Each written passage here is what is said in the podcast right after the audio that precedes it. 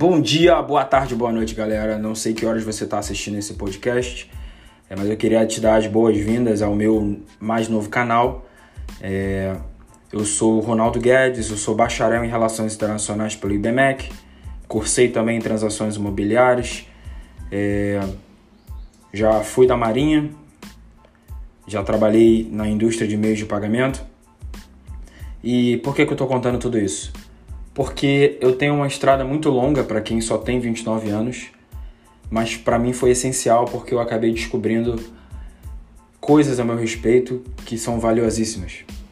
A primeira grande coisa que eu descobri é meu tipo de personalidade é o tipo de personalidade que costumeiramente demora para se encontrar na vida é o ENTP. Para quem fez aquele teste das 16 personalidades, vai saber que o ENTP é o famoso apelidado advogado do diabo. Ele adora discussões abstratas, ele adora desafios e destruir o argumento de outras pessoas, mas quando se trata de executar uma tarefa, ele não consegue colocar toda todo o engajamento dele, mas ele é muito bom para influenciar outras pessoas a fazê-lo. E eu acredito que em qualquer organização, em qualquer empresa, você nunca tem todos os talentos. Você tem um talento e o que te falta, o outro vai complementar. Eu não sei quantas pessoas vão ouvir isso que eu estou dizendo, mas eu acho que é, até mesmo se eu for morrer amanhã, ou depois de amanhã, ou daqui a 20 anos, 30 anos, é, eu quero deixar minha contribuição para quem sabe alguém que precise de uma instrução, um, um próximo passo na vida, ele possa se deparar com esse podcast e falar, cara, eu precisava ouvir aquelas exatas palavras.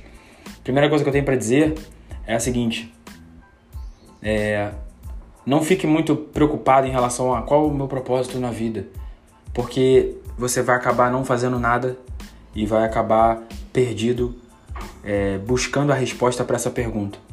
Uma, uma vez eu ouvi o TD Jakes numa entrevista com o Steven Furtick falando o seguinte: Eu encontrei meu propósito tropeçando em coisas que eu havia escolhido para fazer.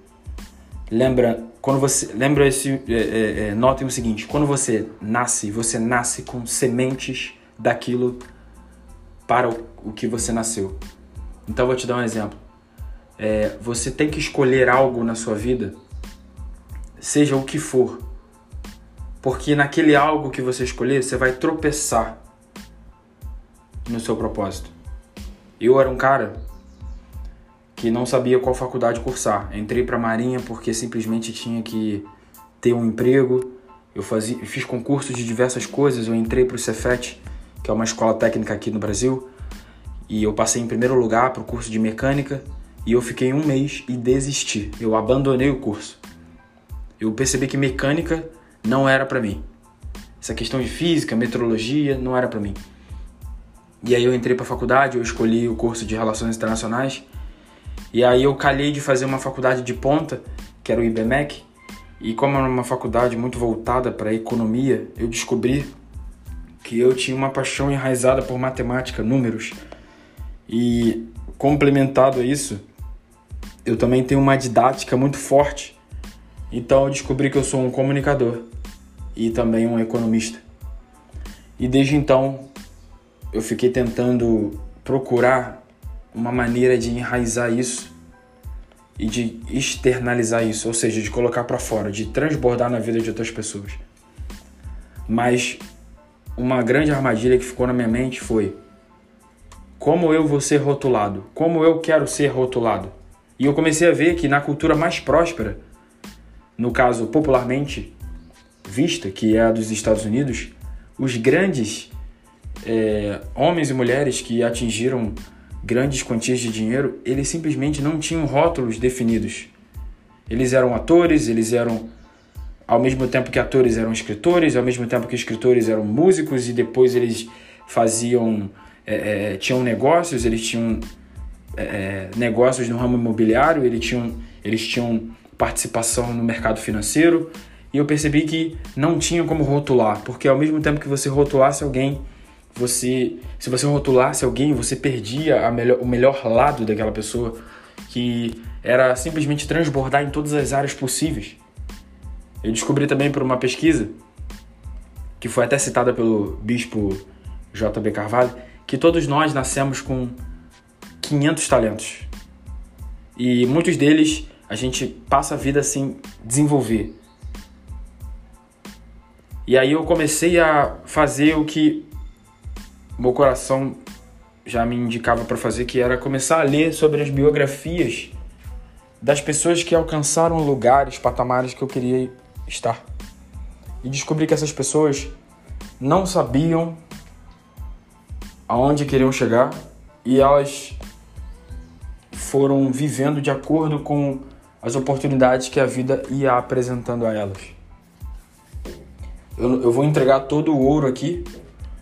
Eu não sei quando a gente vai se encontrar de novo. Eu acho que eu vou dar o nome desse podcast de sem roteiro. Eu gosto dessa ideia de você teorizar sobre as coisas reais da vida. Enfim. Você talvez esteja se perguntando: eu tenho uma, eu tenho uma determinada idade e não alcancei tudo aquilo que eu gostaria de alcançar, e se compara com outra pessoa que é mais nova, que está realizando coisas que você gostaria de realizar. Existe uma coisa chamada QA, quociente de adversidade, que já se provou em diversos livros que quem tem o maior QA, que é o quociente de adversidade, ou seja, quem passou por mais adversidades e superações, tem uma maior probabilidade de obter qualquer coisa que quiser na vida. Eu também gosto da dicotomia de haver uma definição de que só há duas pessoas, dois tipos de pessoas no planeta: aquelas que conseguem tudo o que querem e aquelas que não conseguem nada. Não tem meio termo. Eu escolhi participar do grupo das pessoas que conseguem tudo o que querem. Se você está ouvindo esse podcast, talvez você esteja ouvindo daqui a alguns meses, depois de eu ter gravado, sabe que eu alcancei tudo aquilo que eu me propus a, a fazer. Claro que eu tive uma grande ajuda, Deus, e descobri a duras penas que Deus ele não faz a tua parte, ele faz a parte dele. Ou seja, você vai ter que chegar à exaustão de tentar realizar no teu próprio braço, de fazer a sua parte. E quando você der de cara com a parede, Deus abre o muro. Pode twittar essa frase. Quando você der de cara com a parede, Deus abre o muro. Deus abre o muro e mostra para você um caminho que você nunca imaginou. Ele faz além das nossas possibilidades. E é isso, galera. Hoje eu vim externalizar apenas alguns pensamentos aleatórios Espero que faça sentido para você. Caso faça, manda um e-mail para mim, consultor.ronaldoguedes.gmail.com A gente fica por aqui. Por enquanto a gente não tem Instagram. Grande abraço. Esse foi o podcast Sem Roteiro.